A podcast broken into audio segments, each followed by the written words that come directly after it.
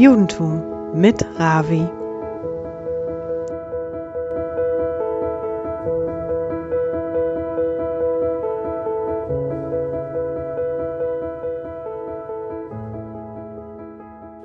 Guten Abend. Unser wöchentlicher Abschnitt Parashat Baalotcha, kurz nach Feiertag Shavuot. Wir haben erneuert die Torah bekommen und wir freuen uns wieder, so weiterhin die Parashot, die Torah zu lernen. Und in unserem Wochenabschnitt Balotra finden wir zwei gegenseitige Situationen. Auf einer Seite, den Anfang von unserer Parascha, beschäftigt sich mit positive Sachen. Dann lesen wir mit alle Details, also sehr, sehr detailliert, wie die Juden geplant haben, diese lange Reise nach Israel. Wir konnten uns vorstellen, 210 Jahre in Ägypten als Sklaven, die zehn Plagen, den Auszug aus Ägypten, die haben endlich die Torah bekommen, die sind eine, einem Volk, eine Religion geworden. Und endlich sind die auf dem Weg nach Israel. Nach dem Land, die seit tausende Jahren erwarten, dass endlich die werden ein bisschen Peace of Mind, ein bisschen Ruhe haben. Wie gesagt, die erste Hälfte unserer Parascha beschäftigt, beschäftigt sich mit diesen Planungen. Die haben nach dem Matan Torah, nach dem Gebung des Torah, die haben einem Jahr gewartet in der Wüste und kurz danach, die gehen los Richtung Israel. Und dann steht es ein Pasuk, die wir jeden Schabbat, nicht nur am Schabbat, sondern auch während der Woche am Montags und Donnerstags lesen. Bei Ibn so Aaron. Den Aaron HaKodesh, den heiligen Schrank, die die Juden auch mitgenommen haben nach Israel, der hat die geschützt und der hat die begleitet bis viele, viele Jahre nachher. Bis es endlich nach Israel gekommen ist und zum Beta Mikdash und dann lag es in Kodesh HaKodashim, in der heiligste Ort der Welt. Bei Ibn Soharon, das ist eine positive ein erfreuliches Pasuk, ein erfreuliches Satz. Und kurz danach, also zwei Psukim, zwei Sätze danach, dann passiert irgendwas und sogar ein paar Sachen, die, die alles zerstört haben. Drei große Sünde, die keiner erwartet hat, machen die Juden und von dem Moment an ist alles ist anders geworden. Genau wie bei Adam und Eva im Garten of Eden, Eden in Gan Eden. So eine kurze Tat, die die bestimmt auch verhindern können, vermeiden könnten, ändert sich die Geschichte und von dem Moment an sieht alles anders aus. Was ist eigentlich passiert? Was ist so schlimm passiert? Von dem Moment die Juden haben sich gemeckert. Die waren nicht einverstanden, die waren nicht zufrieden, was zum dem Umstände, diese Umgebung, das Gott hat für die geschafft. Wir konnten uns vorstellen, das war keine Fünf-Sterne-Hotel. Die hätten keine vier Gänge Menü, Menü jeden Abend. Die waren trotzdem in, in, in der Wüste auf dem Weg. Wir wissen, dass es nicht immer perfekt war. Aber im Vergleich, was die in Ägypten erlebt haben, das war total schön. Das sollte eigentlich ausreichend sein. Aber die Juden haben sich gemeckert und immer wieder haben sich beschwert. kurz danach, wir lesen schon in der zweiten Chet, die zweite Sünde, mit die Meraglim, also die kamen an die Grenze von, die, von Israel und die wollten sicher sein, die wollten keine Risiken nehmen. Die sagen, wie jedes, jede Stadt, wenn ein Land möchte eine andere, ein Nachbarland erobern, bevor die im Krieg gehen, die schicken ein paar Spionen, ein paar Kundschafter, um das Land kennenzulernen, um die Leute kennenzulernen, welche Möglichkeiten, was, was, was es eigentlich zu erwarten ist. Das ist eine normale, unter normale Umstände. Aber in dieser Fall, alles, was die Juden bis zu diesem Moment erlebt haben, war doch eine Wunder. Die konnten selber aus Ägypten nicht rausgehen. Die konnten selber über den Rotes Meer durchgehen. Die konnten gar nicht schaffen. Auch das, das Essen, was die in Ägypten, in, in der Wüste bekommen haben, das war doch Wunder. Und nach so vielen Jahren, die kommen an die Grenze und die stellen in Frage, ob Gott das schaffen kann. Aber Gott war damit auch einverstanden. Und dann kommt der dritte Sünde mit Korach. Korach war doch, war doch eine Verwandte von, von, von Mosche und Aaron. Und er wollte auch in der Spitze sein. Er hat einfach gesagt, warum seid ihr Warum entscheidet ihr alles und nicht wir, nicht wir alle? Die drei Sachen, das war eine Revolution und von die beliebte, diese lieblingste äh, äh, Volk, das Gott alles gegeben hat und alles dafür für dem getan hat. Gott sagte, ich hätte schon genug, ich möchte bitte eine andere Volk wählen. Und so spricht er auch zu Moschee.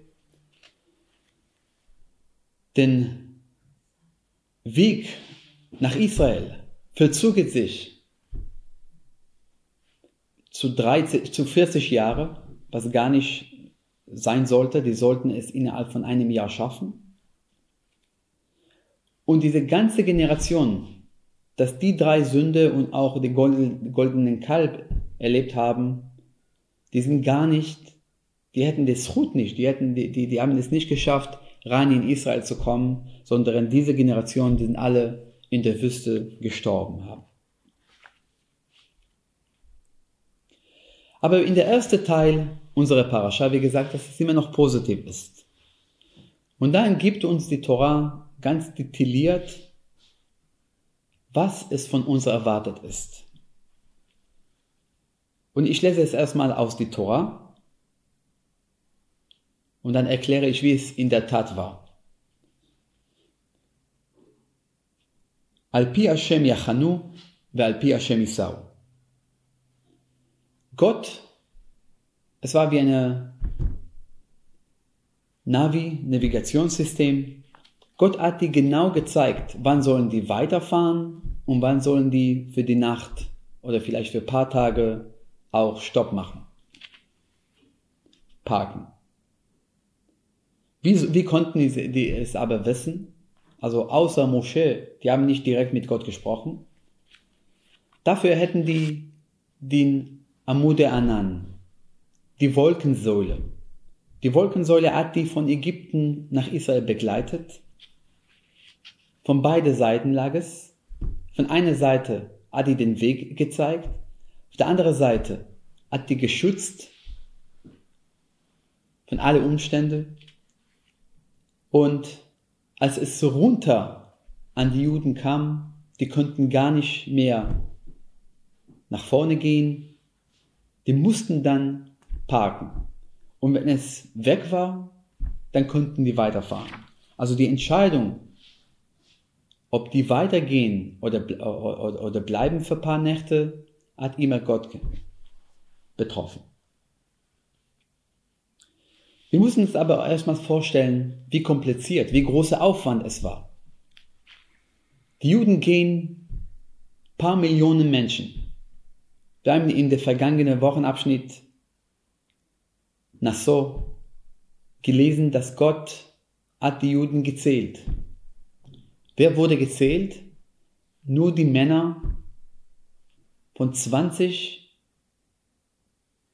von 20 Jahre alt, nicht die Kinder, nicht die Frauen. Wir können uns vorstellen, dass wenn du nur die Männer ab 20 bis 65 mehr als 600.000 Menschen waren, die gesamte Volk war bestimmt ein paar Millionen Menschen. Und wenn ein paar Millionen Menschen zu Fuß in der Wüste gehen und noch dazu die Leviim, die ganz in der Mitte standen, die haben auch die Stiefzelt, die Mischkan auch mitgetragen. Lange Säule und die haben es getragen. Und die mussten es immer wieder äh, äh, mitnehmen und parken. Aber die große Frage, was ist schwer zu verstehen, wenn wir uns daran denken, es war eine klare Befehl, klare Mitzvah von Gott, dass jedes Mal, wenn die für die Nacht auch geparkt haben, auch wenn es nur für ein paar Stunden war, haben die Leviim nicht nur die ganze Stiftzelt ausgepackt, sondern die haben es wieder aufgebaut. Mit alles mit drin. Die Säule, die Jeriot, die Menorah, den Altar, den Tisch, den Arona Kodesh, alles gestellt, wo es war, auch wenn es, wenn es nur für ein paar Stunden war. Und das ist doch eine, eine, eine große Frage. Weil wenn es, wenn die, wenn es spät Nacht war und gleich morgen früh, die gehen weiter. Am Nacht haben die in der, in, in der, in der, in dem Stift, Stiftzelt gar nicht gedient, keine Korbanot gebracht. Warum sollte man die Menorah und alles aufbauen und zu stellen, wenn die kurz nachher schon weitergegangen sind. Es war keine kleine Zelt zu bauen, es war ein riesen Aufwand mit viel, viel zu tun. Wir können uns vorstellen, eine Familie fährt so eine lange Reise. Die sollten jetzt in Paris zwei, drei Wochen verbringen. Und die fahren los und auf dem Weg bleiben die für ein paar Stunden in einem kleinen Hotel. Und die Mutter sagt die Kinder, bitte bringt alle Koffer mit. Wir werden es jetzt auspacken und alles, eine, alle, die Kleidung auch in die Schränke dann zu legen. Obwohl das in ein paar Stunden werden wir alles mitnehmen. Das macht eigentlich keinen Sinn. Und das ist eine Frage, die viele, viele Kommentare auch stellen. Wieso? Eine ähnliche Geschichte finden wir Wenn der Lubavitcher Rebbe wurde gefragt von ein paar äh, jüdische Immigranten, die auf dem Weg nach Israel waren, und die mussten dann, die kamen aus Polen Richtung Israel und die waren gezwungen, in Paris, in Brinois, vor 70 Jahren, paar paar äh, Monaten zu verbringen, bis die die Möglichkeit finden, weiter nach Israel als Endziel zu gehen. Und die haben geschrieben an der, an, an der Rebbe, was sollen wir in der, in der Zeit machen? Was, wie sollen wir die Zeit verbringen? An was sollen die dann, dann konzentrieren? Die Rebbe hat gesagt, obwohl das ist nur ein Umsteigen inzwischen und man weiß auch nicht, wie lange dauert das, die sollen eine Yeshiva bauen. Und in der Yeshiva, die sollen alles tun, jeden Moment zu investieren und zu konzentrieren mit, mit die Torah und Chassidut. Obwohl das schwer war. Die waren Immigranten, es war nach dem Krieg. Die hätten nicht die Zeit und die Möglichkeit, daran zu konzentrieren, wenn es gar nicht der Endziel war. Trotzdem aber, der Rebbe hat es klar geschrieben, dass man soll, man keiner weiß, wann die wann weitergehen und jeder Moment ist wichtig. Die Yeshiva in Brinois existiert bis heute und die haben großen Erfolg.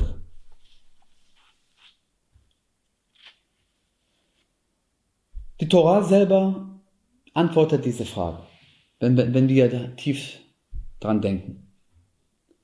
Alpi Hashem Isau, Alpi Hashem Yachanu, alles ist von Gott. Gott hat entschieden, ob die bleiben und Gott hat entschieden, ob die weitergehen. Und das trifft uns in jedem Moment im Leben. Wie viele Menschen können sagen, in dem Punkt, wo die sich jetzt befinden, dass die haben das vor 50, 60 Jahren geplant? Bestimmt wenige Leute. Die meisten machen heute, was die gar nicht geplant haben. Und das ist das größte Problem im Leben. Wir sind niemals, wir leben niemals den Moment. Wenn wir 18 sind, dann, dann denken wir, was werden wir, wenn wir 20 sind, tun. Und wenn wir 20 sind, denken wir, ja, aber bald werden wir 30 und ich bin mit meiner Karriere und mit meiner Familie auch gar nicht so weit. Und wenn wir 30 sind, denken wir, ja, aber bald schon 40 und ich habe kein Haus. Und wenn wir 40 sind, denken wir, bald werden wir schon zur Rente gehen und wir haben nicht, nicht genügend Möglichkeiten. Und endlich, wenn wir 50 oder 60 sind, denken wir, ja, was wir, als wir 20, 20 waren, wir haben die falsche Entscheidungen betroffen. Also wir leben nicht im Moment. Es gibt einen berühmten äh, äh, Satz von John Lennon, das sagt, Leben ist das, was passiert, wenn du dabei bist, andere Pläne zu machen. Das ist doch bekannt. Aber das lernen wir auch von den Parascha.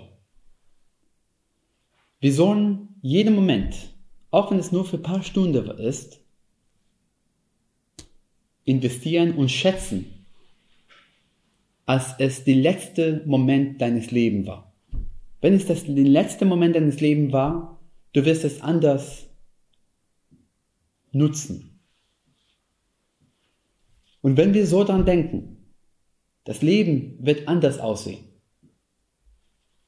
Es gibt so eine Geschichte, wo ein älterer Mensch, der kommt zu, zum eine Geriater.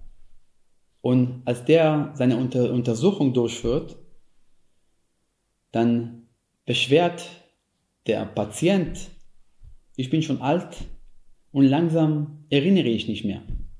Und ehrlich gesagt, sagt er zu einem, sein, äh, sein Arzt, seiner Geriater, ich vergesse alles, Doktor. Ich kann gar nicht erinnern, wo ich gestern war. Ich werde morgen bestimmt gar nicht erinnern, dass ich heute hier war. Was soll ich dann tun? Was antwortet der Geriater, der Ar den Arzt? Was sollst du tun? Du sollst mich jetzt bezahlen, bitte. Bevor du das vergisst. Aber das ist das Botschaft, was wir von, was wir von diesem Parascha lernen. Die Juden waren doch auf dem Weg. Die wussten, dass den Endziel, jahrelang wurde es versprochen, dass der Endziel Israel ist. Und trotzdem, trotz der wenigen Stunden, die wir auf dem Weg verbracht haben, mussten die die riesige Stiftszelt wieder aufbauen. Das sollten wir auch innerhalb von der Familie, in, in der Arbeit, bei Tora-Studium und alles tun. Auch wenn wir nur ein paar Sekunden haben, ein paar Minuten haben. Lass uns diese Momente auch nutzen. Genau wie Mosche und Aaron und die Juden, als die auf dem Weg nach Israel waren. Jeder Moment zählt.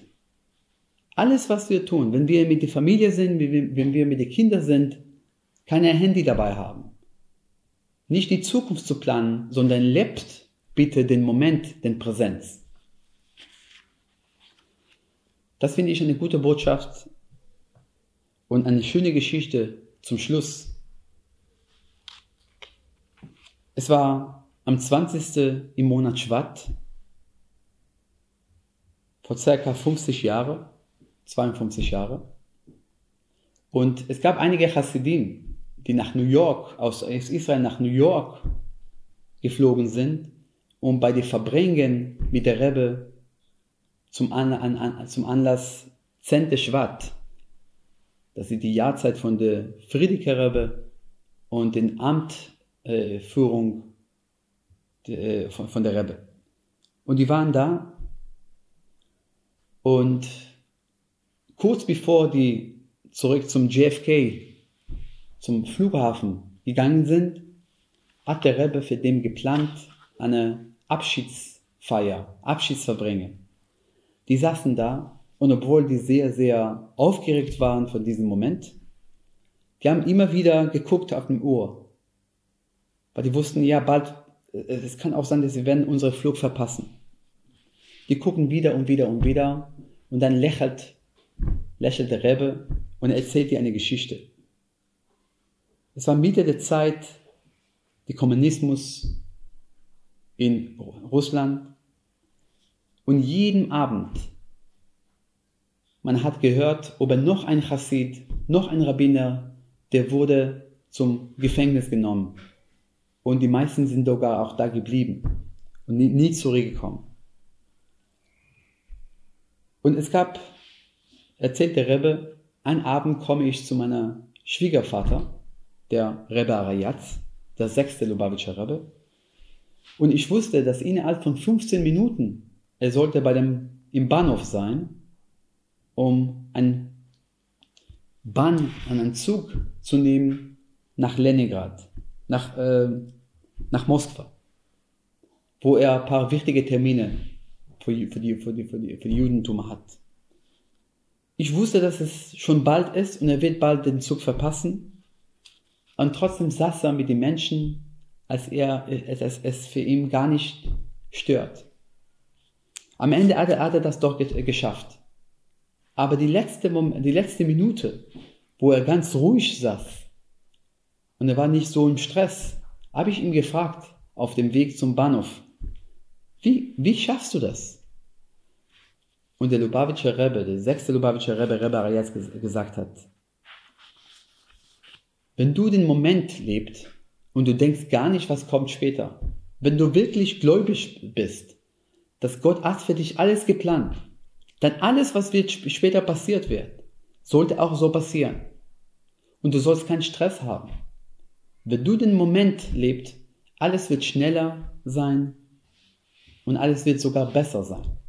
Dann kannst du an den Ziel, an den Zweck deines Lebens auch konzentrieren und das schaffst, schaffst du im Leben viel mehr.